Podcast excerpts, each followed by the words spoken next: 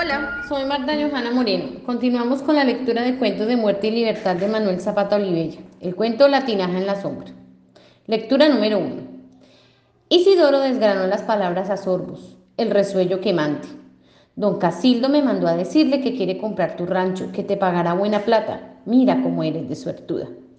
Una bofetada no le hubiera desfigurado tanto el rostro como aquella propuesta. Vender mi rancho, no seas loco, ni que me pague toda la plata que tiene el muy hediondo. Los ojos de la vieja chana se enturbaron y la tutuma en la que acabara de dar de beber agua a su primo crepitó en su puño, triturada como hoja seca. Escupió su mascada de tabaco y complacida comprobó que las aguas empantanadas arrastraron el negro salivón muy lejos de su rancho. Una vez más escapaba de la inundación, suspiró, se quedó pensativa allí a la orilla de la ciénaga. Oscuros pensamientos la agobiaban.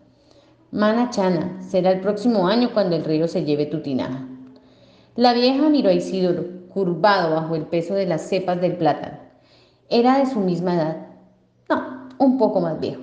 La sangre los amarraba por uno de esos nudos en la amplia red de los primazgos. Era además el único pariente que sobrevivía, porque su raza, quién sabe por qué maldición, no espigaba hijos ni nietos que la perpetuaran. Raro que ella hubiera vivido tantos años, 70, 80, no sabía cuántos. La tinaja, solamente la tinaja tenía su edad. Su primo Isidoro afirmaba que el padre la había enterrado bajo el limón el mismo día en que se sepultó la placenta de ella bajo los cimientos del rancho. Y la gente del pueblo, por decir, comentaba que la chana moriría en la misma hora en que se rompiera la tinaja. Habladurías. Había que buscar en otras raíces el culto que le profesaba. ¿Recuerdos? Desde luego.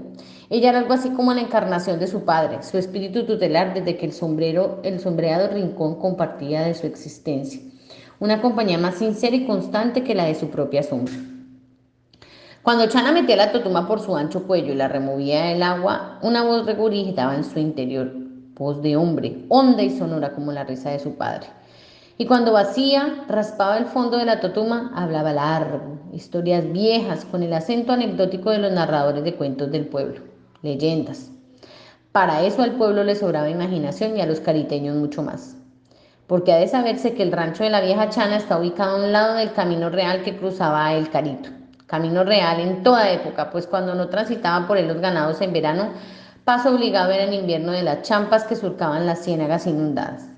Entonces los cariteños vivían en sus tambos, acurrucados sobre las barbacoas, alimentándose de los puños de arroz que guindaban de los tirantes del techo, rezagos no vendidos de la cosecha anterior. Aligerada estaban estos temores la vieja Chana, porque su padre, de los primeros mestizos fundadores del pueblo, había escogido la parte alta para construir su choza. Ni las más fuertes crecientes alcanzaban a negarla. Y aquí también porque el puente de mampostería sobre el caño descansaba cerca de su corral, uno de los dos extremos.